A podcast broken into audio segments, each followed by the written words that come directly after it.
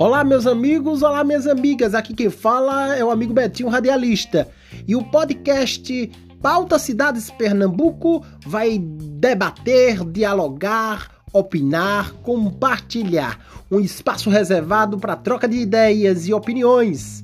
Tá no ar o podcast Pauta Cidades Pernambuco. Nesse primeiro podcast, Pauta Cidades Pernambuco, vai conversar sobre a Semana de Ação Mundial. Nós vamos conversar com diversos especialistas. E nessa primeira edição, a gente conversa com a Vanildo Duque, ativista da campanha nacional pelo direito à educação, que fala um pouco para a gente sobre as atividades, as pautas, o Ocupe Mídia, uma das iniciativas do Comitê Pernambucano da campanha nacional pelo direito à educação. Avanildo, fala para a gente sobre o tema da Semana de Ação 2021. Ensinar e aprender com infraestrutura. A gente quer financiamento e quer escola segura. Então, esse ano, é, esse tema da, da Semana de Ação Mundial, como o Betinho já falou, é realizado de forma é, autônoma e iniciativa de muita gente no, no Brasil todo, no mundo. É, é muito importante a gente ver o, que a gente tem visto de, é, de complicações no âmbito da educação durante a pandemia. A gente vivenciou aí, está vivenciando, né, o, a interrupção de aulas presenciais, o ensino médio voltou no sistema semipresencial, com, né, mas muitas dificuldades. E aí, Betinho, a gente da campanha aqui no comitê, a gente escolheu três grandes temas para a gente poder estar tá dialogando nessas, nessas possibilidades que a gente está tendo com, aqui com você, com outras organizações, que é, é a infraestrutura das escolas, é a questão da igualdade de gênero e como a pandemia afeta as meninas. Michela vai falar sobre isso. E como a alimentação escolar se torna cada vez mais importante é, nesse, nesse retorno e no contexto da pandemia. Estamos conversando com a Vanildo Duque, ativista da campanha nacional pelo direito à educação, que está falando sobre a Semana de Ação Mundial 2021.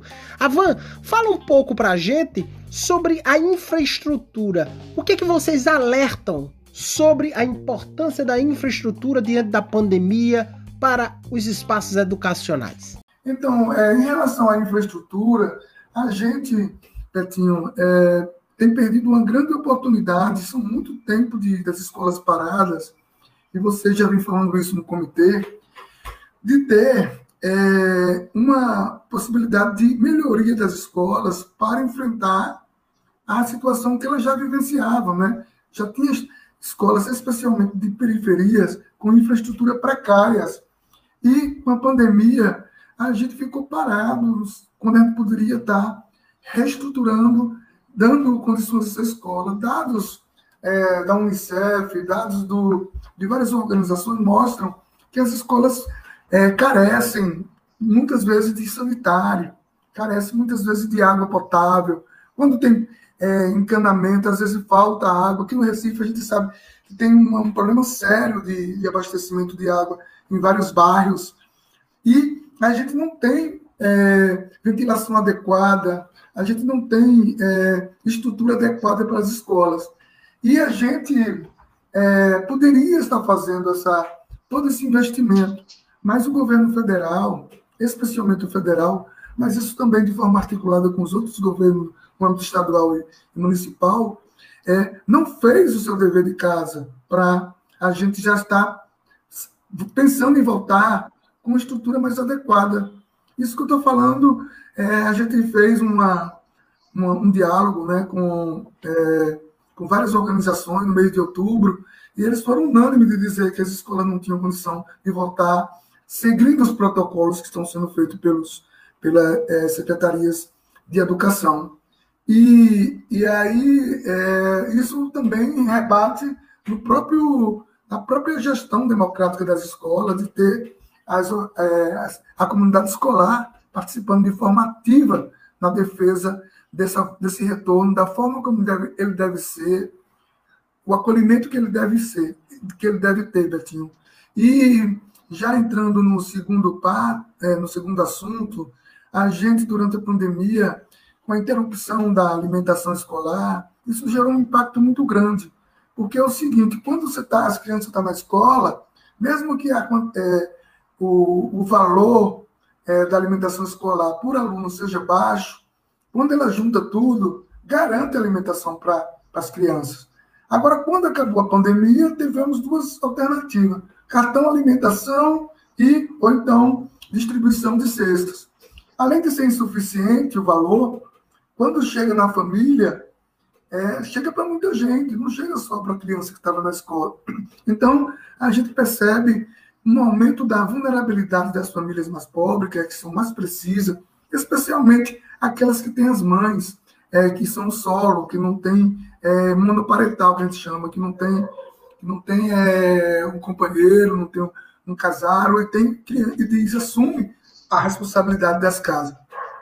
E isso foi, é muito grave, Betinho, porque aumentou-se muito a fome. Isso não preciso nem estar trazendo números, que eu tenho até números aqui porque todo mundo tem presenciado as pessoas pedindo comida na rua, pedindo comida na porta do supermercado, dos mercados, das feiras livres.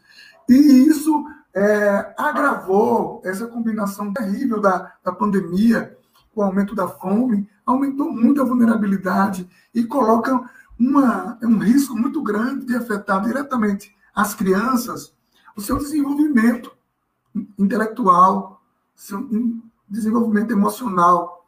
Pessoa com fome, como diz um disco de cascabulho, é, fome dá dor de cabeça. E não dá só dor de cabeça, ela impede o desenvolvimento pleno das crianças. E aí, Betinho, é, foi, se agravou-se muito com a crise econômica, que a gente aumentou. Então, o Brasil volta a, a, ao mapa da fome que tinha saído no governo Lula, volta é, ou seja, tem mais pessoas, mais famílias, uma quantidade grande de famílias passando fome nas diversas comunidades, é, as, as, as, populações em situação de rua, na área rural, inclusive, mesmo tendo, essa, tendo é, a agricultura.